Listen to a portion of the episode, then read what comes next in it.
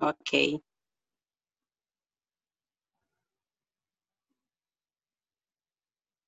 Ok. Não sei se talvez ele desliga porque estou falando algo errado, não sei. Bem, uh, tentando voltar, uh, tem esses momentos quando a gente fica por baixo, quando a gente não sabe uh, o que fazer. A coisa mais importante, reconhecer quando a gente não sabe o que fazer, quando ficamos muito muito tenso, ou muito muito agitado, simplesmente acordaram muitas forças que levam a nossa consciência de apegar. E com certeza, quando algo trava, quando a gente fica num estado de, de não saber, várias dessas forças estão em conflito. Uma quer, a outra fala, ah, não, melhor não. Então, tem muitas crenças, tem muitas hum, uh, forças internas que entraram em conflito. Então, nesse momento, acorda essa força benéfica, essa força que que deixa você voltar nessa sensação que você quer se liberar para o bem dos seres, isso seria a, a motivação clássica, ou você lembra que você quer alcançar mais paz, você quer sentir esse alívio que você já sentiu. Então, voltando para isto, você não alimenta mais essas forças que estão em conflito. Né? Quando você não sabe o que fazer, quando você tem a sensação que você está dentro de um branco, você imagina que tem tantas coisas que, que estão agindo no mesmo momento que dá essa sensação né? Quando você fica assim totalmente sem sem força, sem saber, e tão ativo é esse estado mental que você precisa voltar para aquele estado que é benéfico de saber que, por exemplo, a paz ou a liberação é que o, o que você quer vivenciar verdadeiramente. Então, você traz no primeiro plano essa essa clareza. Daí o resto do Dharma é sentir o que está acontecendo. Não pensar algo muito especial, não fazer uma recitação complicada, uma visualização complicada. Tudo isso pode ajudar. Se isso não é mais uma coisa que você força, mas do contrário, algo que permite de deixar essa atividade conceitual essa, eh, essa forma de controlar e se abrir para o que está acontecendo agora nesse momento. Né? Então, isso é importante. Agora, a, a segunda questão foi: o que eu faço quando eu não tenho acesso ao mestre? Né? Seria muito legal se cada um tem um Gendro Poti como vizinho. Né? Quando você tem uma pergunta, né, você vai visitar o vizinho Daí ele te dá uma dica e já resolve, né? Então, não sei se na vizinhança mora um mestre desperto à disposição, que sempre tem tempo para tomar um café com você, mas é, tem com certeza uma maneira de fazer o próximo passo. Agora, lembrando o que você quer, foi a primeira coisa que funciona em relação uh, disso também. Lembra simplesmente o momento quando você recebeu apoio, quando alguém ficou lá para você. Agora, o que acontece? Que na visão normal de uma pessoa que acredita nas, nas limitações, uma pessoa como a gente que foi rejeitado tantas vezes, que foi chamado de burro, de, de feio, de gordo, não sei o quê, que hum, alcançou uma autoimagem não muito positiva, ou pelo menos misto. Uh, uma pessoa como a gente, com essa hum, percepção né, que foi ensinado, que a gente adotou, acha que a felicidade vem de uma forma de aprovação. A gente acredita muito que uh, em outras pessoas tem algo que é mais legal o que tem aqui dentro de nós. Então, nós entramos nas conversas, nós entramos uh, na manipulação, nós entramos até no Facebook e Instagram para receber algo. Né, tipo, algo vem meu magicamente. E nós podemos confundir também essa história de se abrir para a bênção, que ela acontece na mesma maneira, né? que nós precisamos daquela pessoa e ela tem algo em excesso, ela dá para nós o que ela tem em excesso e uh, nós vamos um, meu, equilibrar o que nós temos de menos. Mas, na verdade, o processo é diferente. Quando nós ficamos com uma pessoa, seja um professor na escola, seja a mãe, o pai, seja um amigo, ah, seja um professor, seja as outras pessoas da sanga, quando eles olham para nós, quando eles estão uh, emitindo confiança em nós, não é assim que isso viaja de uma pessoa pela outra, tipo pela conexão de Bluetooth ou uh, de wireless, uma coisa assim. Não, é assim. Porque essas pessoas estão vivenciando essa qualidade, seja ela amorosidade e paz ou aceitação, nós reparamos isto do campo a pessoa uh, emana o jeito ela fala o jeito ela se comporta, e essa qualidade acorda em nós por meio de reconhecimento. Então, o mais nós podemos reconhecer a qualidade na outra pessoa, o mais ela acorda em nós. Então, não é bem assim que ela tem acesso, que a gente vai sugar como um vampiro, né, sugando o sangue da, da pessoa. E mais quando nós olhamos para ela, isso acorda em nós. E como nós Hum, temos essa confiança uh, perguntando coisas aqui, né, um, de ouvir os, os ensinamentos, tem uma noção que isso vai acordar nós. E praticando o Guru Yoga, quer dizer, a gente vai realmente atualizar isso.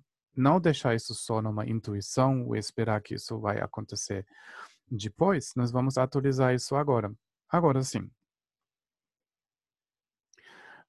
Volta a pensar como ocorreu esse apoio que você recebeu? Como a presença de uma pessoa bondosa deixou essa qualidade arcodor em você nesse momento? Daí você só pensa que o guru ele é a perfeição dessa qualidade.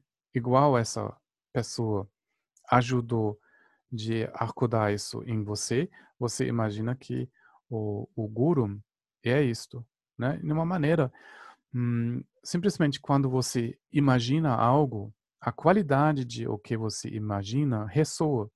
Por exemplo, quando você é, pensa em um filme de terror. Eu não sei se vocês gostam de filme de terror. Eu não gosto muito, não, porque isso me deixa um pouco agitado.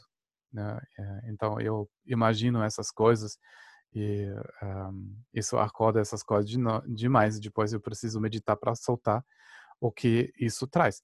Então você pode assim imaginar coisas ruins de um filme de terror e sentir terror. Você pode também, sim, você pode imaginar, uh, desculpe, lembrar uh, todas as rejeições ou toda toda vez quando alguém desvalorizou você. Aí você vai sentir exatamente isso, essa desvalorização, porque você apega isso, você toma isso como real. De outro lado, você poderia imaginar algo positivo. Você pode imaginar a força de um urso, a, a força de um cachorro. Você pode hum, pensar no Gandalf, o mago do Senhor dos Anéis. Em uma maneira, a qualidade, mesmo uma, um animal, uma figura imaginada de um, de um filme ou um livro, pode acordar algo. Então, mais ainda, se você vai agora não só imaginar, mas você vai hum, atuar. Agora tem, eu já falei uma vez sobre isso em, em alemão tem uh, essa palavra vergegenwärtigen.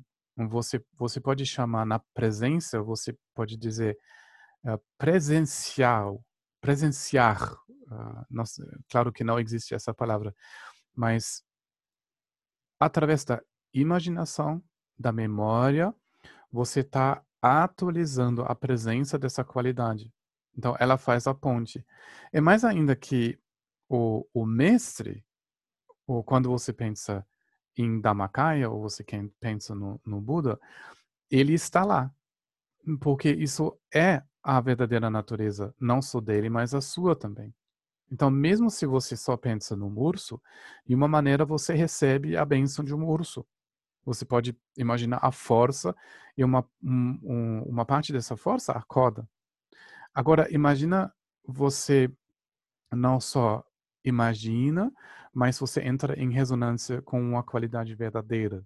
Então, você começa com uma situação de apoio e gradualmente você vai arcodando através desse processo a presença e as qualidades do guru. Ah, porque ela é mais verdadeira, porque eles foram além do tempo, eles foram além do espaço, eles foram além das limitações.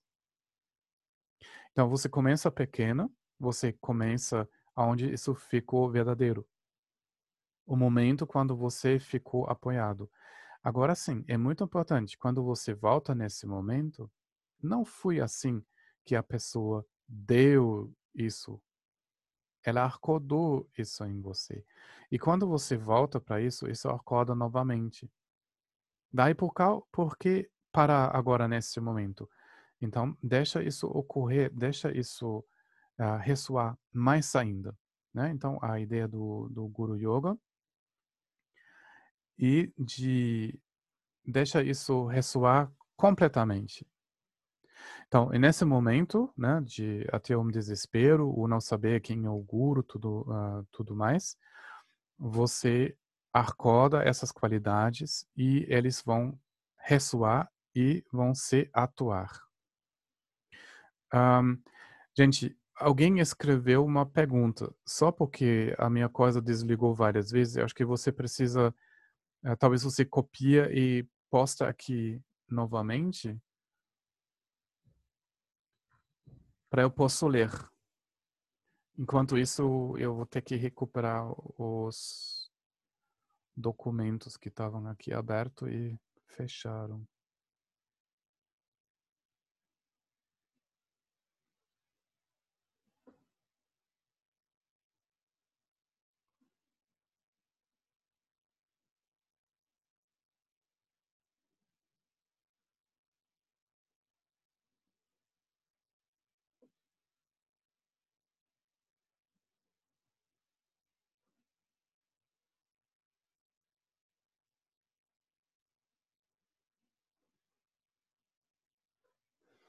Aham.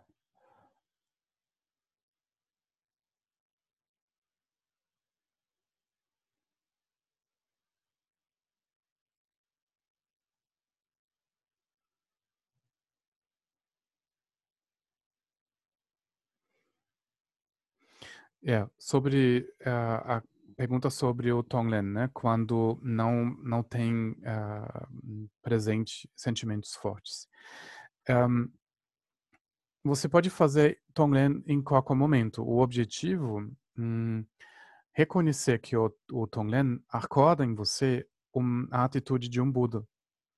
Ele acolhe né, o, a atitude carente de um ser que se apega em algo pessoal e em algo não pessoal, né, que quer dizer que acha que tem um ego, uma uh, realidade própria, pessoal, né? Então, você acolhe e você troca. Troca uh, ah, para a atitude de um Buda que está ah, uh, sentindo amor para todos os seres igual, né? como o sol que está irradiando.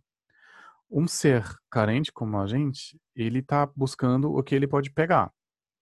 E o Buda, ele fica mais assim, como ele pode doar. Ele está no coração na doação constante.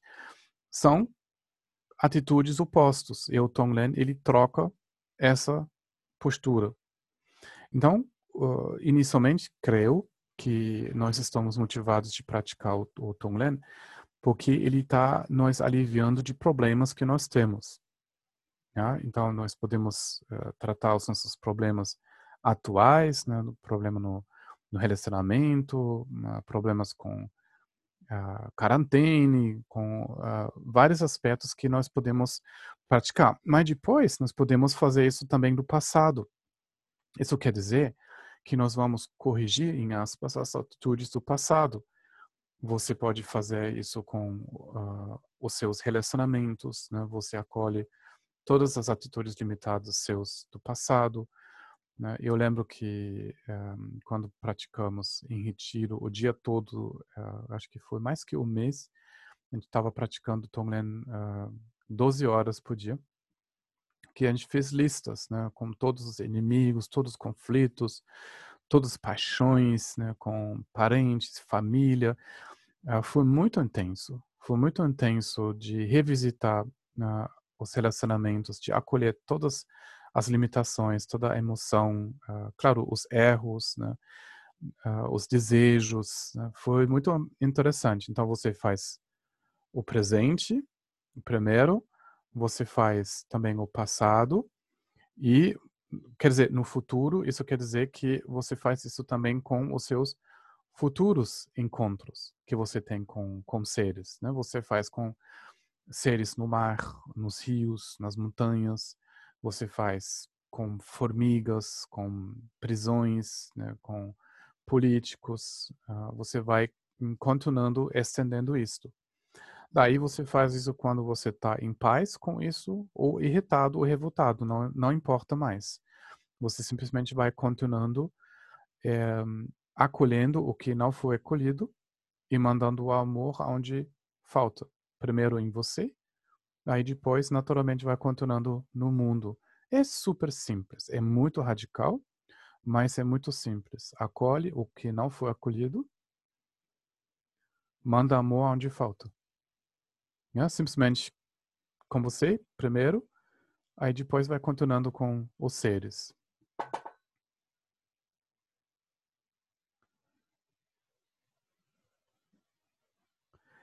Esse Arkodai está relacionado com uma sensibilidade mais desenvolvida.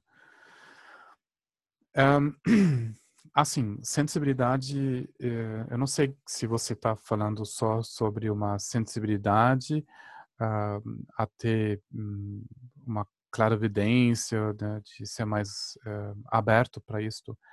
É assim, né, a sensibilidade uh, vai aumentar ela aumenta primeiro em relação de nós, nossos pensamentos, nossos sentimentos.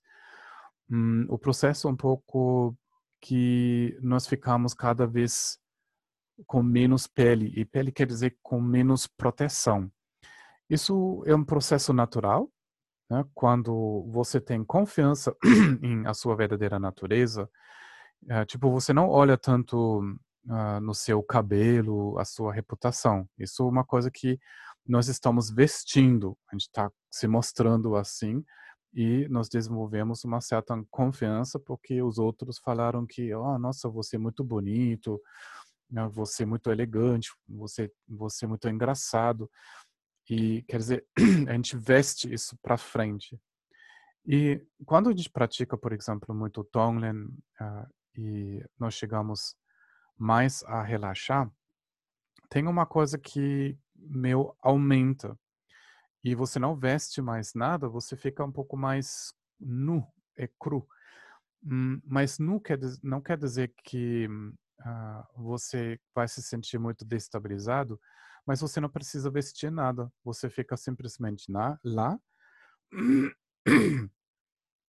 Você não precisa impressionar ninguém você fica calma, mas quando algo mexe, algo ressoa, alguém entra em contato com você, uh, é uma, um significado de um, presença, mas disponibilidade. Né? Então, isso é interessante que nós vamos nos sentir mais disponível. Né? E em muitos momentos, sim, é uma, uma sensação de sensibilidade. Quando a nossa consciência ela tem mais foco, ah, quando ela está mais ligado uh, nesse momento, nós percebemos mais. Né? Hum, você fica mais solto Isso quer dizer que hum, você percebe um pouco mais panorâmico, você simplesmente retira a sua atenção hum, que está ligado com o que deveria ser, o que ia agradar você, e você fica mais assim com o que é. Né? Você tem mais acesso às pessoas.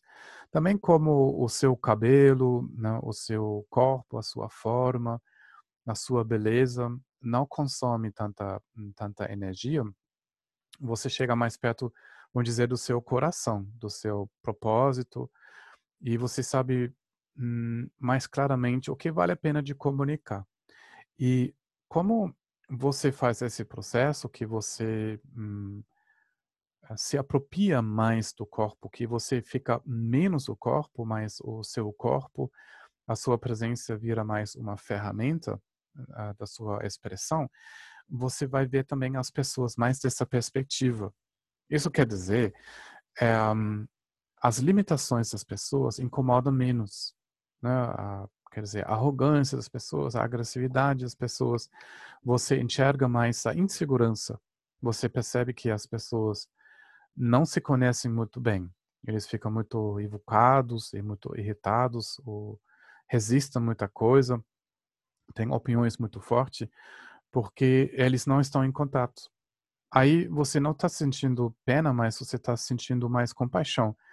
Isso quer dizer você fica menos impressionado por os seus uh, julgamentos sobre as pessoas.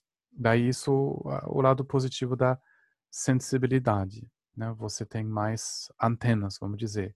Mas eu não nego que isso quer dizer que um, a vida mexe mais, aumenta a intensidade, mas também aumenta a nossa estabilidade.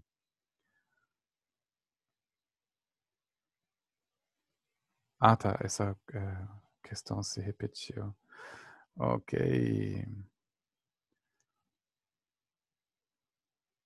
E, tu, tu, tu.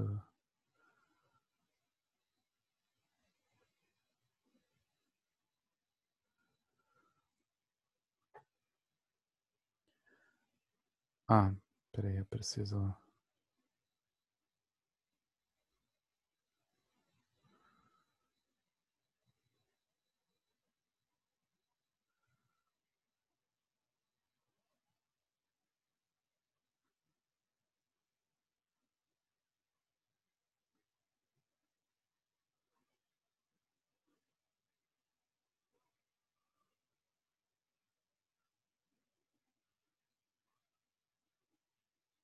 Ver se alguém precisa entrar.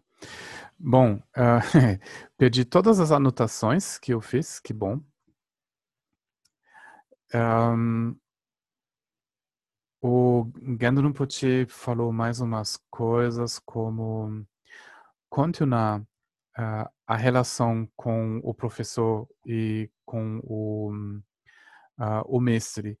Uh, ele um, passa o tempo a explicar a importância, e tanto a importância, e também um, como lidar com isto. A importância que um mestre, um, um professor, uh, é muito importante porque ele abre a porta. Uh, eu creio que é possível de ter um insight na natureza da consciência por acaso. Né? Parece que pessoas em outras tradições, ou mesmo sem tradição, uh, conseguem, às vezes, ter um insight.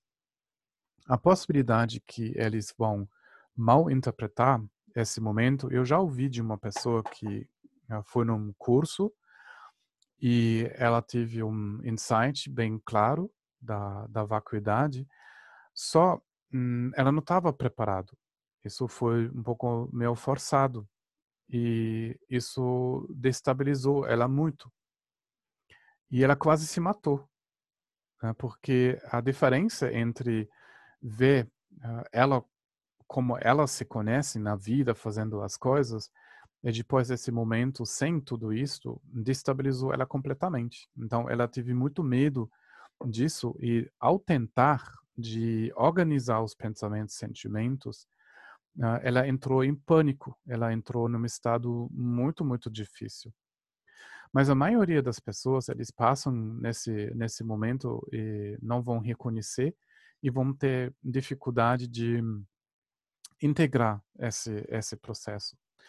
Daí, o que Gendro Rinpoche fala, uh, claro, ele está falando da perspectiva de um, de um mestre. Né? Se ele te introduz na, na visão, quando ele te introduz da possibilidade de acabar com o sofrimento de vez, uh, de verdadeiramente sair do sofrimento, é uma coisa que você não alcança por acaso.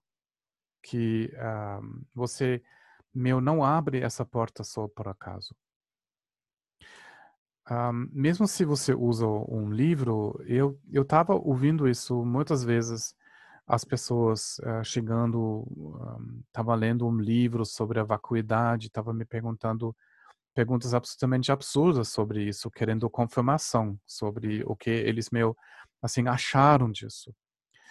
E uh, falando, conversando com o professor, com o mestre, uh, é importante, né? Você precisa conversar com alguém que sabe disso, né, que, que consegue te corrigir, né, que consegue te um, entender onde você está no processo, aonde você imagina algo que depois não é lá. Agora ele uh, né, uh, acaba de dizer que um, você precisa uh, segurar e usar essa possibilidade com cuidado, Uh, claro, como nós já falamos, que um professor que tem um certo conhecimento, ele vai ter um corpo, ele vai ter hábitos. Né? Os professores têm uh, em vários graus de qualidade. Alguns com Gendron Poche, a, a primeira liga, né, que são uh, apenas inspirador, mas outros podem ser um pouco é diferente. O, uh, você pode projetar hum, muitas coisas neles. Mas mesmo assim, uh, lidando com o, o conflito na, na comunicação, é, de uh, perceber o professor como será rígido, ele não entende, ele tem talvez uma, uma opinião diferente sobre a política isso nós não deve eh, nós não isso não deve nós é, quer dizer incomodar sim vai incomodar mas não desviar a nossa a nossa atenção. É muito importante de não ligar nessas coisas pessoais e continuar uh, valorizando essa possibilidade que se abre. Nós não sabemos uh, isso também o Zhong Kense e vários outros professores falaram a gente não sabe ainda do despertar. Nós temos essa ideia quando o mestre uh, ele um, uh, ah, fala uma coisa uh, ah, para nós, isso tudo deve ser muito suave, muito doce. E vários mestres falaram isso não é bem assim. Pode ser que uma pessoa que desperta ou que tem insights, que ela tem um, um jeito na comunicação que não é hábil, né, que tem um, um jeito de fazer coisas onde você não concorda. Mas nós precisamos dar um espaço para isso acontecer. Uh, isso vai nos ensinar que também nós não precisamos ser uma outra pessoa.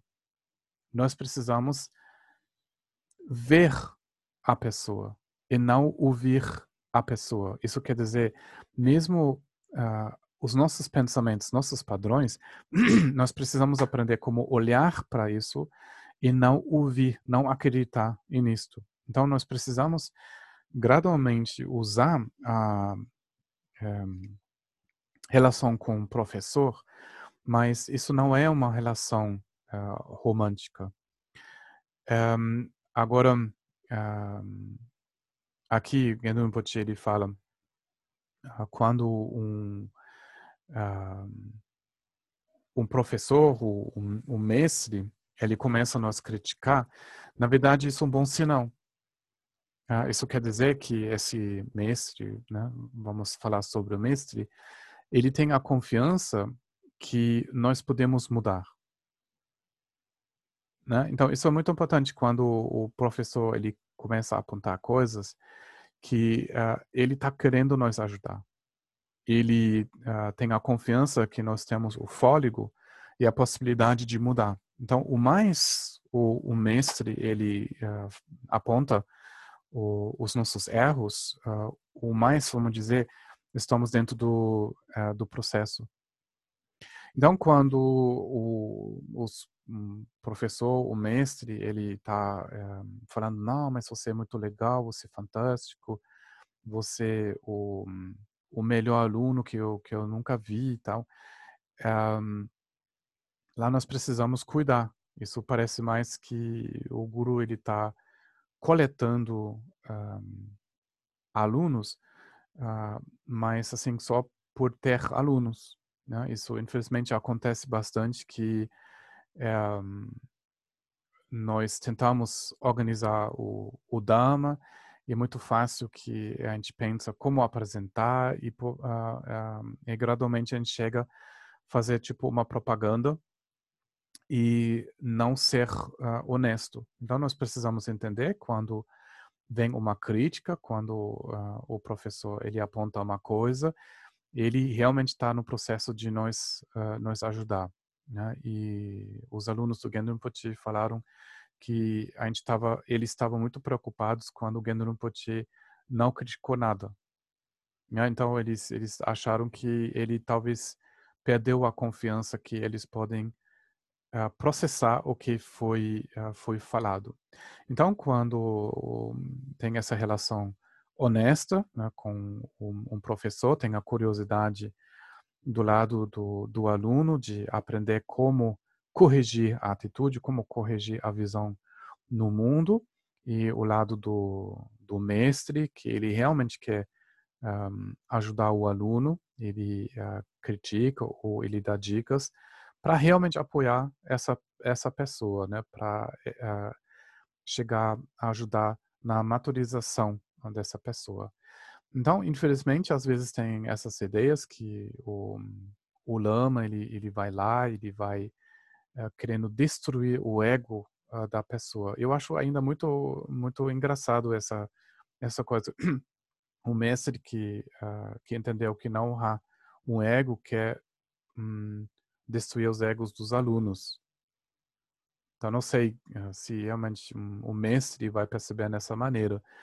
Eu acho que um mestre pode ser muito intenso para acordar o aluno. Né? Ele pode chacoalhar o aluno e tirar ele do orgulho, da preguiça, sim, eu posso imaginar, mas não assim que o mestre vai atacar o ego dos alunos. Isso parece um pouco um pouco estranho, então eu acho que isso não deve ser visto nessa, nessa maneira. Bem, o perigo, a Gendron Pochi fala, uh, quando nós não aceitamos a crítica, né? Então, isso é um ponto muito crítico. Uh, por quê? É bem capaz, né? é bem capaz que um professor, um mestre, uh, mais ainda se ele vem de uma outra cultura, que ele não entende né? Você pergunta uma coisa, você faz uma coisa porque você aprendeu assim, e o Messi está criticando.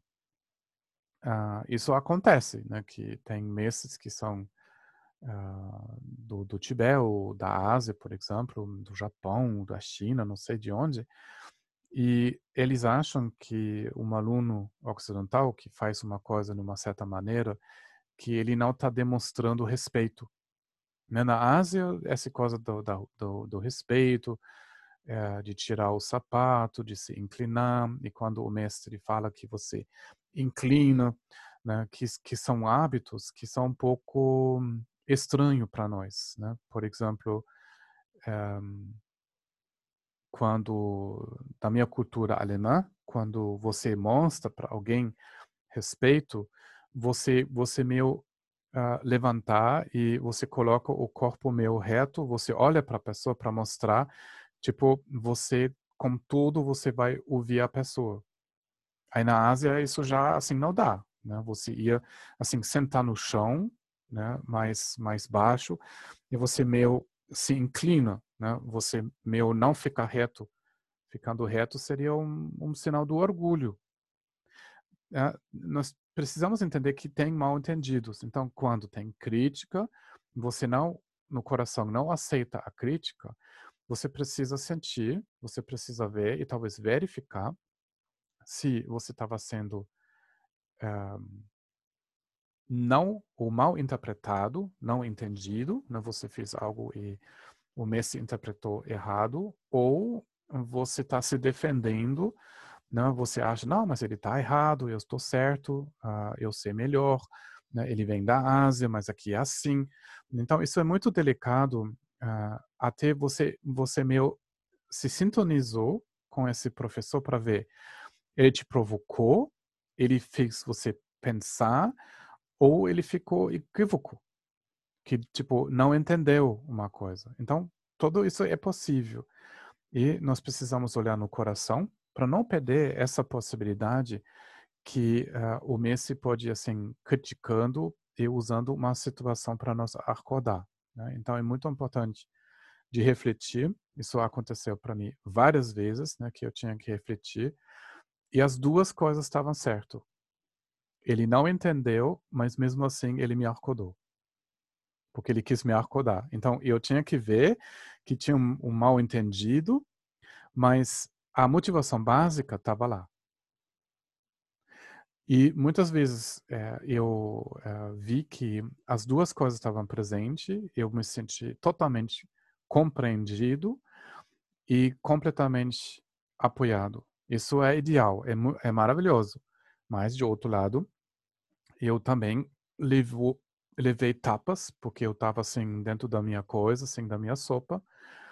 E o mestre entendeu, ele viu e ele me, me acordou disso. Né? Às vezes isso pode ser muito agradável, às vezes muito desagradável, mas igualmente útil. Mas né, também eu passei por situações onde eu não estava sendo entendido. Né? Algumas dessas situações eu consegui uh, esclarecer, mas isso pode acontecer. Então, nós precisamos uh, vigilar e quando a gente pensa, não, mas ele está errado, como ele faz isso, não pode. Então, tem que ver se aqui tem uma resistência, que tem um, um orgulho. Então, seria muito triste que de não reconhecer o nosso orgulho ia meu incomodar essa relação, uma porta ia se fechar que não precisa ser fechado.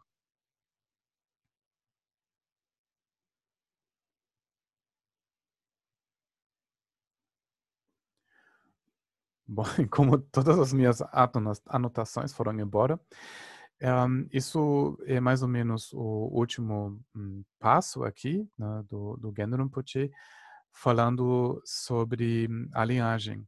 Né? Como o início eu quis um, falar, uh, nós podemos nos conectar com pessoas e um, a presença da pessoa pode deixar uh, acordar uma a ressonância com qualidades positivas. E tudo que é linhagem é que a realização do Dodichan, ou em outras palavras, o Dhammakaya, está presente não só na, na, mente de mestres que já passaram, está ainda nos uh, mestres das linhagens, está aqui agora ainda, né? nesse, nesse mundo cheio de distrações, de computadores, cheio de conflitos, ainda isso é presente. Então, o que é importante é que isto, essa bênção, começa a ressoar.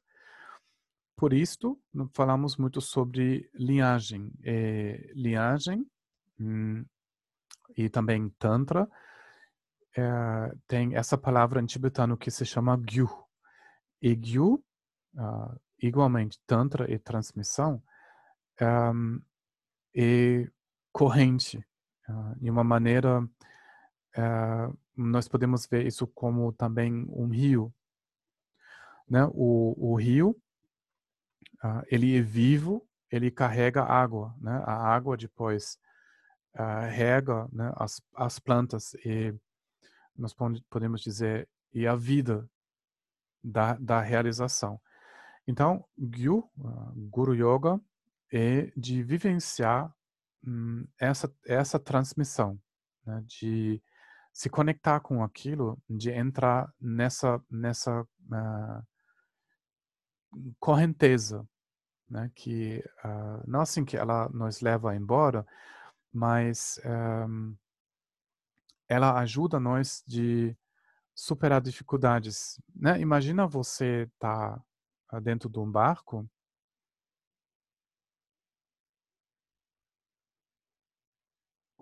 dentro do rio da vida, e o que faz a nossa percepção? Ela está acostumado de se apegar. Então nós vamos vivenciar toda hora travações. Alguém fala uma coisa feio para nós, a gente trava, a gente fica remoendo, a gente fica tenso, uh, e facilmente nós estamos destabilizados, né? Porque, como a Anisamba fala, que nós comunicamos não com o mundo, mas com o que nós achamos do mundo. Isso faz que a gente trava toda hora. Isso tem a sensação que esse barco da vida, ele afunda toda hora. Daí, hum, como nós podemos imaginar esse processo de uh, bênção, de se conectar com uma linhagem, isso simplesmente aumenta o nível da água. Daí o barco, de novo, entra em movimento. Então, Gyu é transmissão, Gyu é um, uma correnteza como um rio, mas isso também é a força principal que deixa a nossa consciência superar obstáculos. Sem essa bênção, sem ser carregado, acolhido nessa, nessa bênção, nós vamos travar com tudo. Nós vamos ficar muito confuso com muita coisa. Nós vamos ficar muito na resistência com coisas demais. Então, por isso, nós vamos nos uh, conectar com, com a linhagem e isso é como o vento dentro de um uh, barco à vela. Não, normalmente a gente está remando, é muito muito difícil de mudar algo, de processar algo, é muito difícil e consome muita energia. Mas de praticar dentro e com e através de uma linhagem, você basicamente precisa só encostar e abrir a vela, né? Você abre o seu coração e isso pega o vento, a energia uh, dos mestres do passado, né? Porque eles também praticaram exatamente nessa, nessa maneira.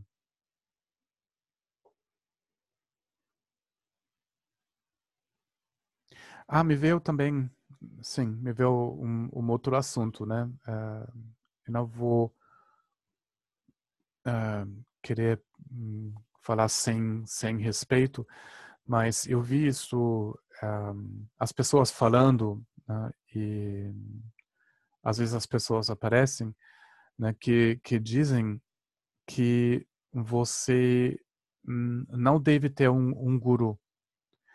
Uh, então, quem fala isso muito é a teosofia, uh, que eles têm a, a relação com, com Krishnamurti. Eu estava lendo um pouco, uma vez, um, um livro que até eu achei uh, interessante. Só, hum, até tem pessoas budistas que fazem, não, mas você não pode, assim, ter um guru porque você vai ficar apegando, você vai é, se apegando nesse, nessa pessoa. Então, isso se vira apenas um apego. Então, você vai estagnar no, no caminho quando você conversa com um guru. E às vezes eu vi o efeito quando as pessoas com, começam a ler o Krishnamurti, que, que fala muito assim sobre esse assunto de não se confiar num, num guru, de não fazer esse erro de uh, falar com uma pessoa dessa, que um, eles ficam um pouco um, levemente agressivos um, e depois perdem confiança. Uh, eu sinto a crítica né, de uh, ficar, um, de se apegar num guru, de uh, apenas fazer o que o guru fala, isso a crítica é certo, eu acho. Né? Quando você não se relaciona um, de uma maneira maduro com o seu professor, né, isso pode sim né, hum, te confirmar em uma postura meio infantil. Né? Você fica criança e o guru ele vai te dizer o que você faz. Né? Isso eu creio que está certo que não vai funcionar. Só eu nunca ouvi uh, só de uma pessoa que, que despertou hum, consegui, conseguiu estabilizar a realização sem apoio.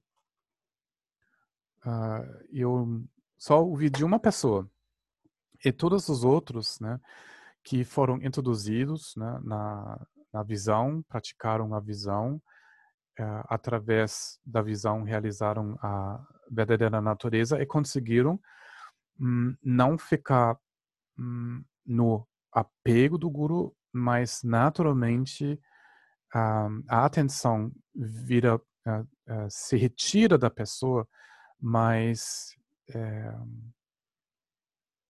se direciona na, na, natureza mesmo, natureza da consciência. Então, eu creio que isso é um, um processo natural, uh, onde depois você fica com respeito né, para essa pessoa que introduziu você uh, nessa, nessa visão, mas você usou a, a relação com o seu professor, uh, com o seu mestre, até você sabe você. Então, aqui, uh, Gendon Puti fala, a razão pela qual devemos confiar-nos a um lama pertencente a uma linhagem é que através dele recebemos as bênçãos de toda a linhagem desse Dodichan. Nesse sentido, o lama representa uma porta através de, da qual acessamos as bênçãos, as bênçãos da linhagem, através da oração ao lama, ansiando por sua bênção. Então, essa porta pode ser aberta e o fluxo atual de bênção do Dhammakaya pode entrar em nossas mentes. Caso contrário, a porta permanecerá fechada e não poderemos ver por trás dela. Há luz na sala, mas estamos do lado de fora da, na escuridão. Mas enquanto não abrimos a porta, não será possível que a luz chegue até você.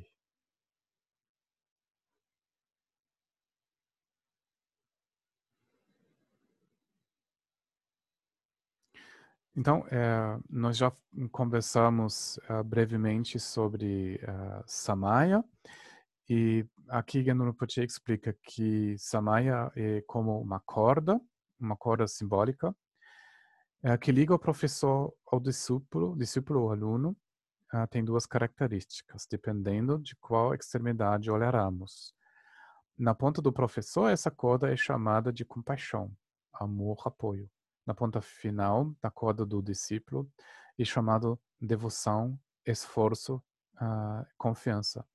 Em ambos os casos, se o professor tem falta de compaixão, paciência e cuidado com o bem-estar do discípulo, a corda quebra enquanto o discípulo, por sua vez, pede a confiança e devoção, afasta-se do professor e solta a mão da corda. Então, o elo entre professor e aluno, o samaya, fica danificado e rompe.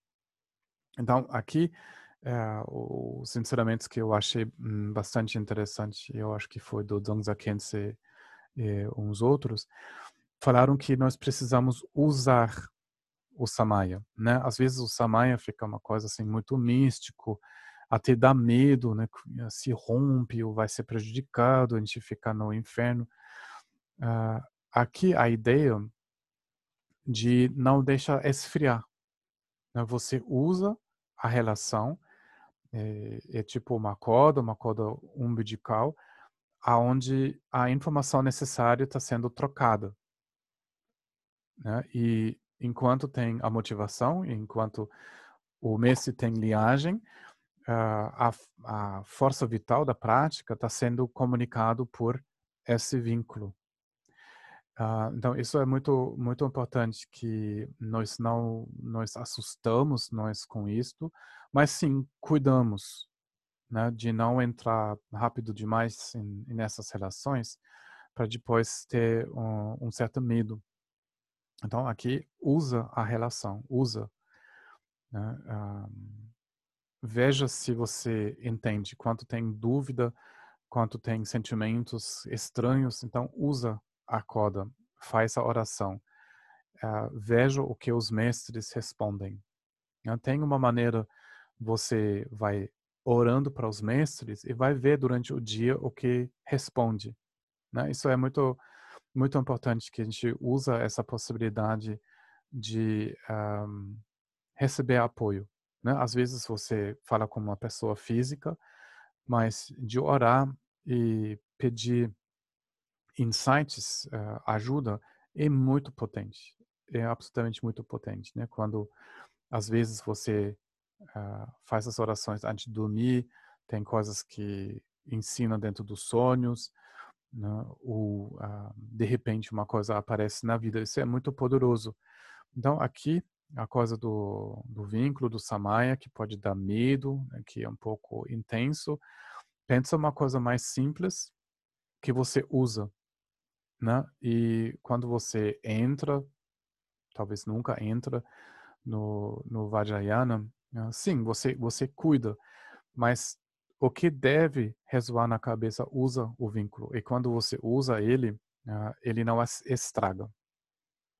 Aqui, Gendronpoti falou que não precisa ser assim que o guru fala, você é meu discípulo, e o discípulo fala, você me aceita como seu uh, uh, discípulo. Tipo, como você casa, né? Você fala, se os dois falam sim, depois, ah, agora eu declaro vocês mestre e aluno. Uh, não é bem assim que, uh, que precisa ser. Mas a minha opinião uh, pessoal, hum, eu acho é, é bom esclarecer a situação. não assim que você precisa dizer, posso ser o seu aluno? Não, eu acho isso é normal, né? Quando você se direciona com esse objetivo honesto de praticar o Dharma, que você não vai ser rejeito, rejeitado. Mas o que creio que é importante, hum, que tenha uma certa clareza, né? Quando você quer instruções, você realmente pede. Não fica assim uh, lá perto, não, nunca abre a boca, uh, porque você poderia ter a dúvida que você está sendo guiado, orientado, mas o professor nunca ouvi disso, né, que tem um mal entendido.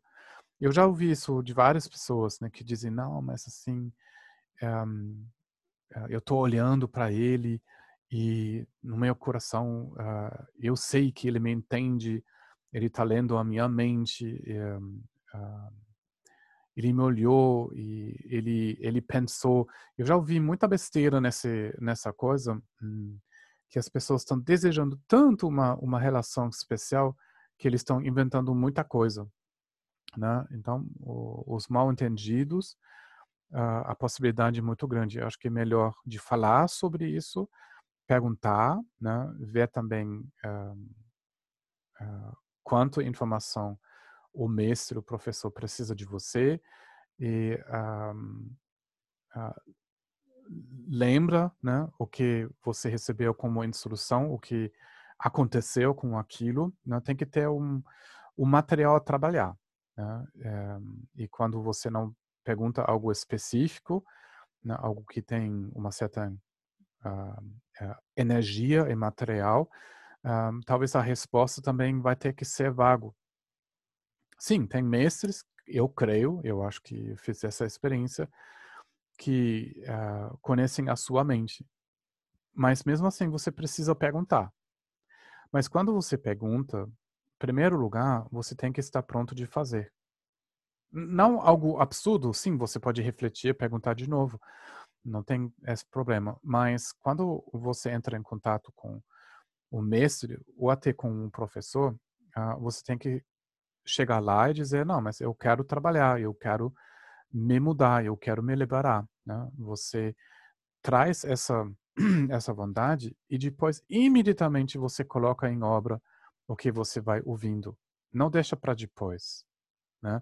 Aí é, é muito assim, um, quer dizer, difícil, ou, ou, quer dizer, é triste quando você volta e o mestre fala, mas você, você fez o que eu te pedi, você fala, hum, não esqueci ou só cinco minutos. Então, uh, quando entrar nesse processo, eu acho bom de, de falar, né, mesmo sobre as dúvidas, e já colocar em obra. Já não deixa tempo passar, uh, vai lá, usa a possibilidade, pergunta, né, coloca em obra, mas não deixa essa dúvida, não, mas ele está valendo a minha, a minha mente, ele deve saber. Talvez não, talvez sim, mas melhor você pergunta. Bem, eu sou um pouco assim, né? Talvez outros uh, professores vão dizer outra coisa, né?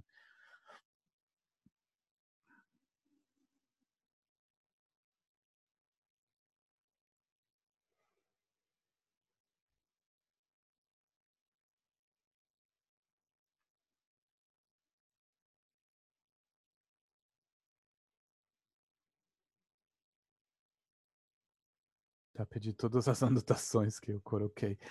É, é aqui novamente que uh, quando nós fazemos as orações e tem dúvidas em cima de um mestre assim, físico, sempre, sempre fica com Doji Chan como princípio, uh, como o Dhammakaya.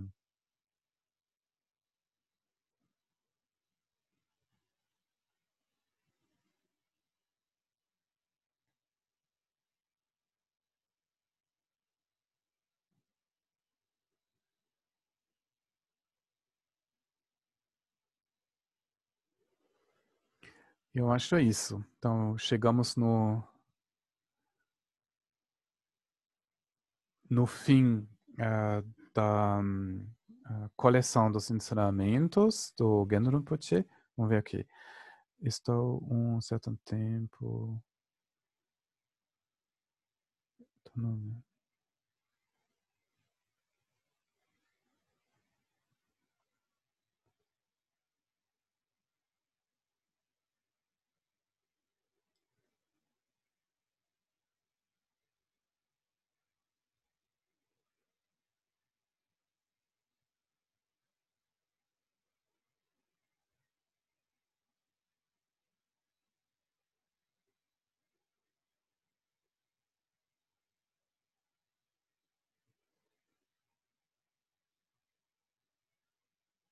É, sobre, um, quer dizer, um,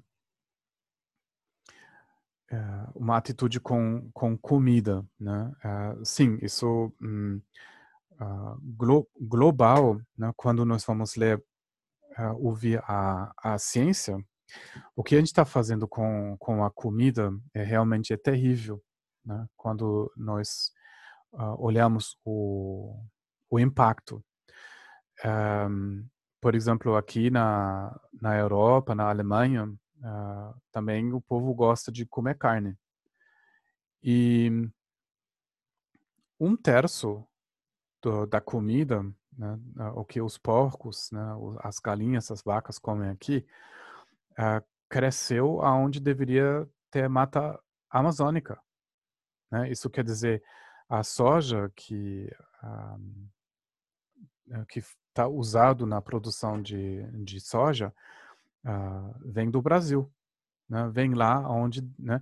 E quando você pergunta aqui uh, na Alemanha, não, mas olha só, lá os brasileiros estão queimando o pulmão verde do mundo.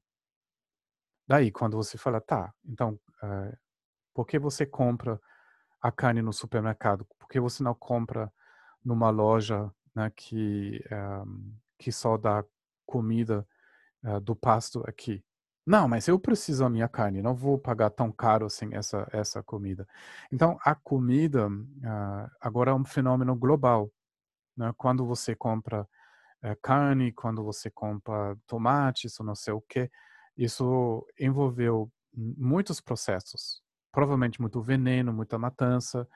Uh, e eu acho que no Brasil é a mesma coisa, mas aqui na Alemanha também é, o supermercado sempre tem que ser cheio né, de uh, legumes e saladas deliciosas, né, que, que são coloridos na mesma mesmo tamanho uh, e sempre a prateleira tem que ser cheio. Isso quer dizer que a metade da comida que foi produzido está sendo jogado fora porque fica velho, que não tem esse tamanho, essa cor que a gente gosta. Então, o impacto é muito grande. Né? Então, quando nós podemos ter mais atenção aonde nós vamos comprar.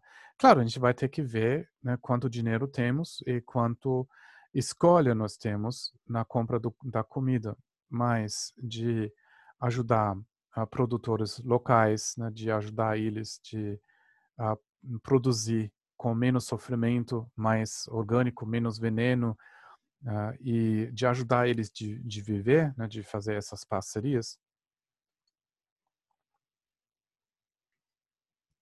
seria um passo muito importante. Quando isso não está possível, uh, não, não, a gente não precisa ter culpa. Né? Nós podemos fazer o nosso melhor e depois de um tempo nós precisamos também relaxar, né? de soltar, de, de parar nós cobrar, mas a gente pode fazer sempre as orações nessa tomada de consciência, de cultivar nós essa a consciência é valorização. Nós podemos fazer uma oração antes de comer, pensando, mesmo se a gente come vegetariano, que na produção muitas pessoas se forçaram, né? muitas vidas foram prejudicadas, a terra foi trabalhada, é, é muito dano aconteceu. Aí você pode retomar o voto de Bodhisattva, que você se alimenta né? e começa energia você cultiva essa atitude de levar todos os seres né, até o despertar, como eu falei, todas para todas essas uh, formigas, né, para todos esses cachorros, os porcos, as vacas, você simplesmente pensa uh, neles e com a sua oração você simplesmente pensa que todos eles sejam não só alimentados pelas vitaminas e proteínas, mas também com uh, bodhicitta, né? Então, isso é muito potente quando você olha, você assume né, que você não consegue viver sem prejudicar, mas você dedica essa vida né, e você fortalece uh, em você essa vontade de se alimentar da maneira mais consciente possível, né, na escolha da sua roupa, né, dos produtos da, da beleza, né, talvez o, do desodorante, né, que você você escolha ah, você se informa, né? você cria uma certa base de saber de produtos que são adequados. Claro, você olha se isso cabe dentro da sua economia, mas depois você precisa soltar. Nesse caso, não importa, você precisa usar um, um desodorante ou uh, um protetor solar, não sei, e você simplesmente pensa em os seres que foram prejudicados, né? Você anda de carro, você bate em insectos, né? e você simplesmente pensa em todos esses seres e na prática você convida eles de participar e ir junto com eles para o despertar. Né? Nós fazemos sim contatos né, que são às vezes benéficos, às vezes uh, prejudicial, às vezes mais ou menos, e você pensa que com todos eles você vai nesse nesse barco. Né? Eu me lembro que eu pratiquei bastante.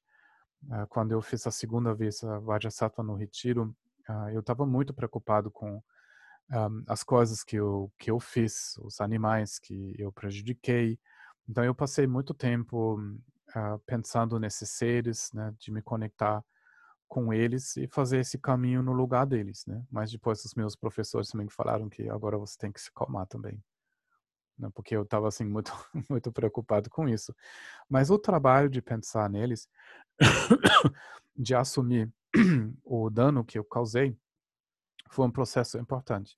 Mas depois também tem que deixar isso para a bênção da linhagem, você tem que deixar isso também na mão do Buda. Né? Isso também é importante. De um dia vai ter que soltar e confiar pela conexão. Uh, isso vai acontecer. Né? A gente vai, vai junto, né? Mesmo tendo feito conexões ruins, isso pode ser transformado em algo positivo. Mas isso acontece no coração. Né? Nós precisamos acordar e abrir esse coração. Mas é bonito, né? Antes de comer, de pensar em todos que não têm comida, todos que entraram em relação e dedicar, né? É, de transformar isso não só uma comida, você fica na sua kitnet, você come, mas você faz um banquete.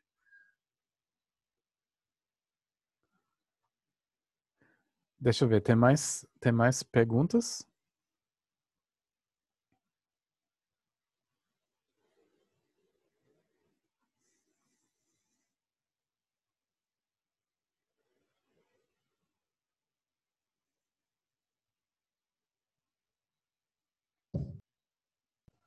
Eu teria uma observação, Gelec. Aham.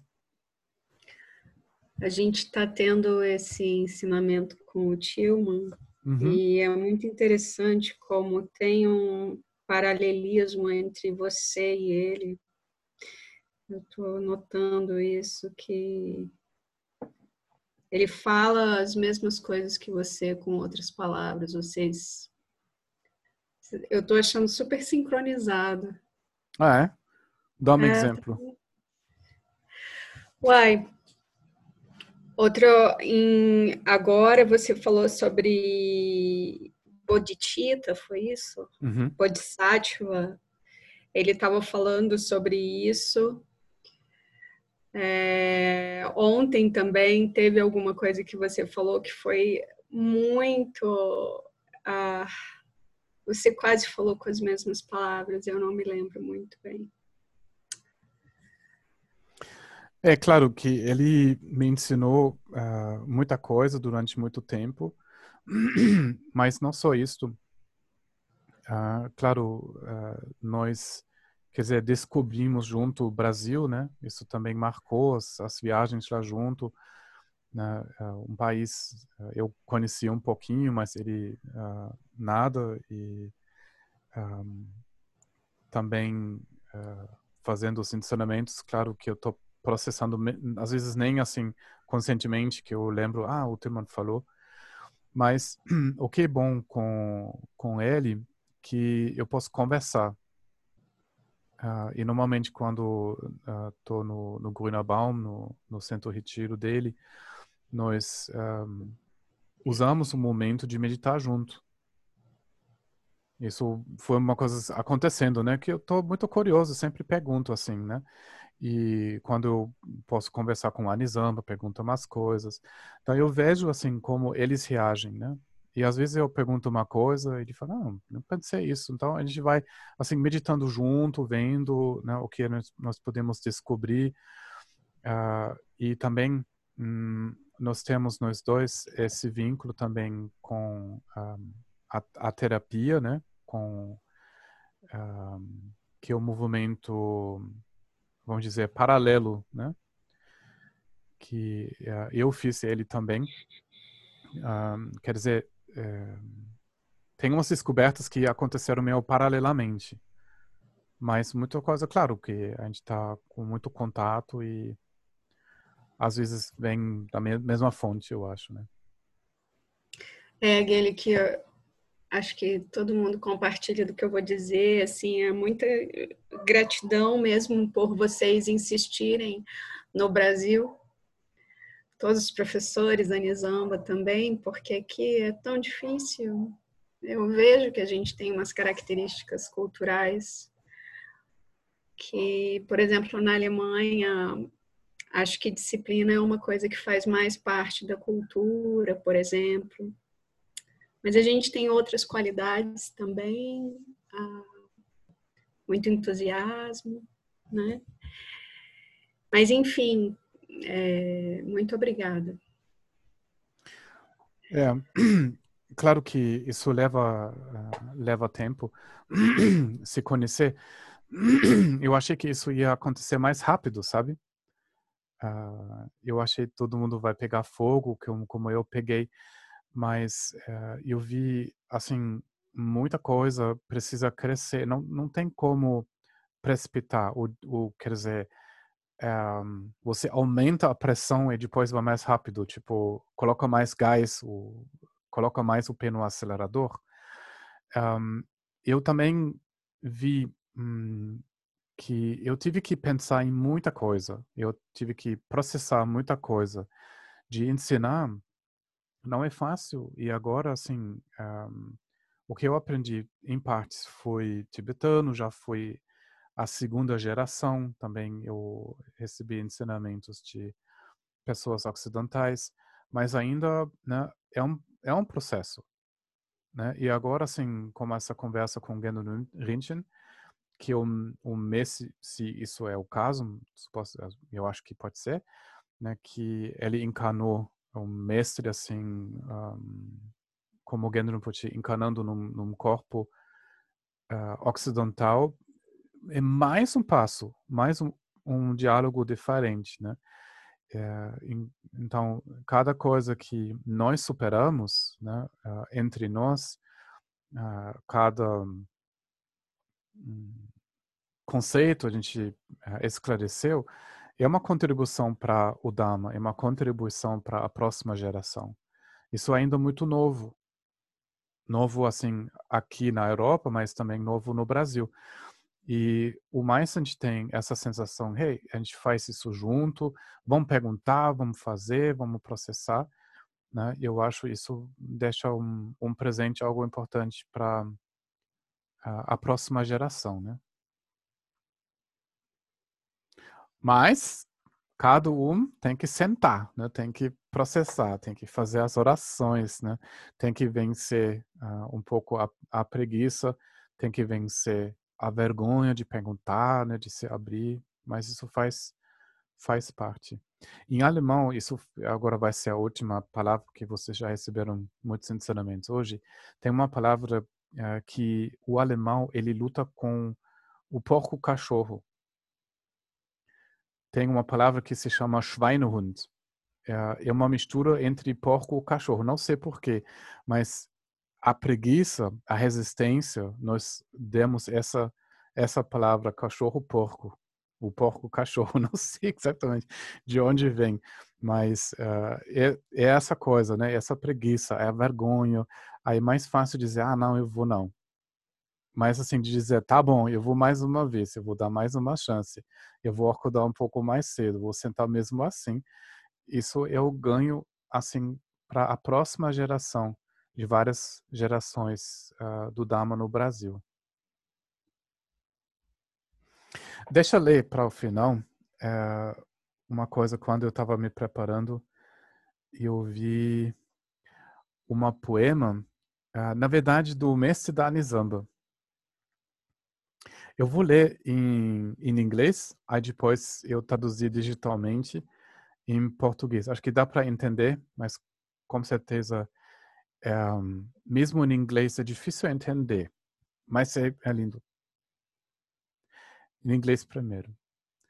I bow to my own wisdom mind, which is my best wisdom teacher, the source of all visible and invisible qualities.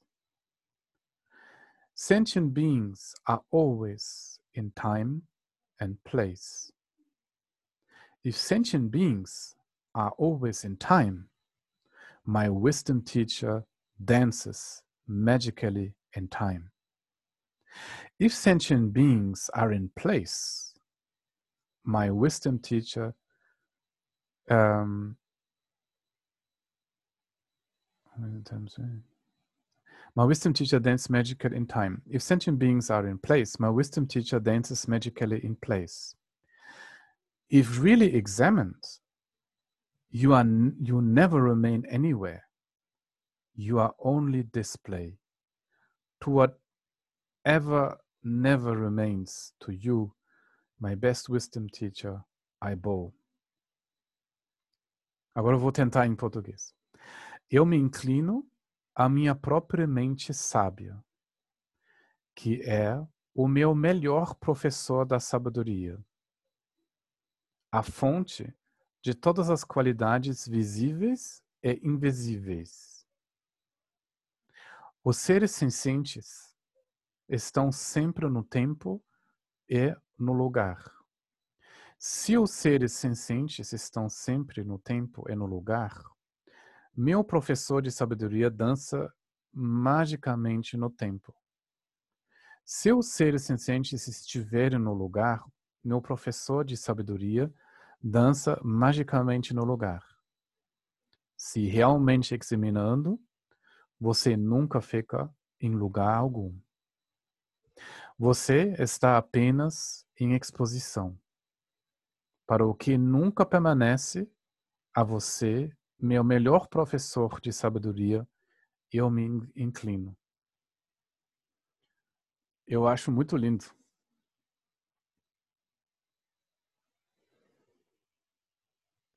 Muito lindo mesmo, Guilherme. É muito assim, uh, repetindo os níveis, o que Gendro Pochi também falou. Né? Você começa com uma pessoa física, você abre a porta e até você entra nessa visão. E sempre o princípio do professor é essa dança. Aí você tem que dançar. Dançar juntos. Bem, gente, é, nós vamos nos ver na quinta-feira. Um, na quinta-feira eu vou uh, olhar um, uh, um comentário que ensina o Guru Yoga. Um, eu vou ter que ler ter esse em mente porque o Guru Yoga foi transmitido por mim várias vezes por meio desse comentário.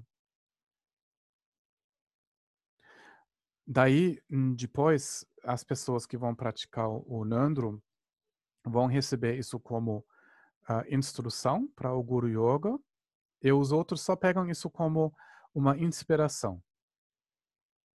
Mas depois tem algumas coisas técnicas, não muito, muito, mas tem que ter essas coisas técnicas, né? Porque aqui tem pessoas que vão praticar esse, esse Guru Yoga diariamente. Mas para os outros é só uma, uma inspiração.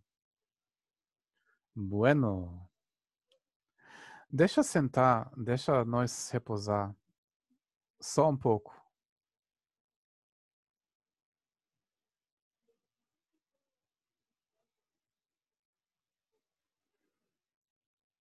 Dançando essa dança do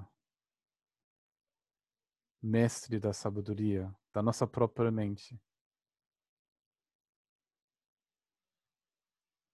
Ela dança com essa ideia que fomos no passado, que vamos ser no futuro. Ela dança também com essa ideia que vocês estão lá no Brasil, na Bahia, Ribeirão Preto, Florianópolis, Teresina, Brasília, em Santos, em todos esses lugares. E a gente dança a dança mágica do lugar.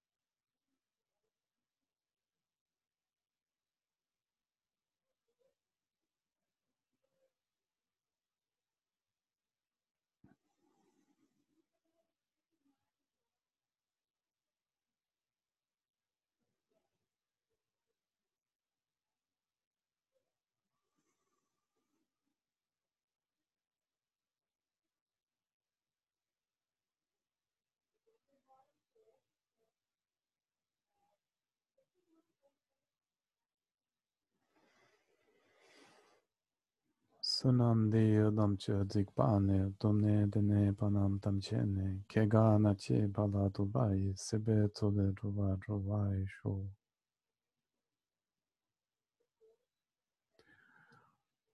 Então, gente, muito obrigado. Bom fim de semana para vocês. Amanhã eu vou ensinar o, o grupo da colônia.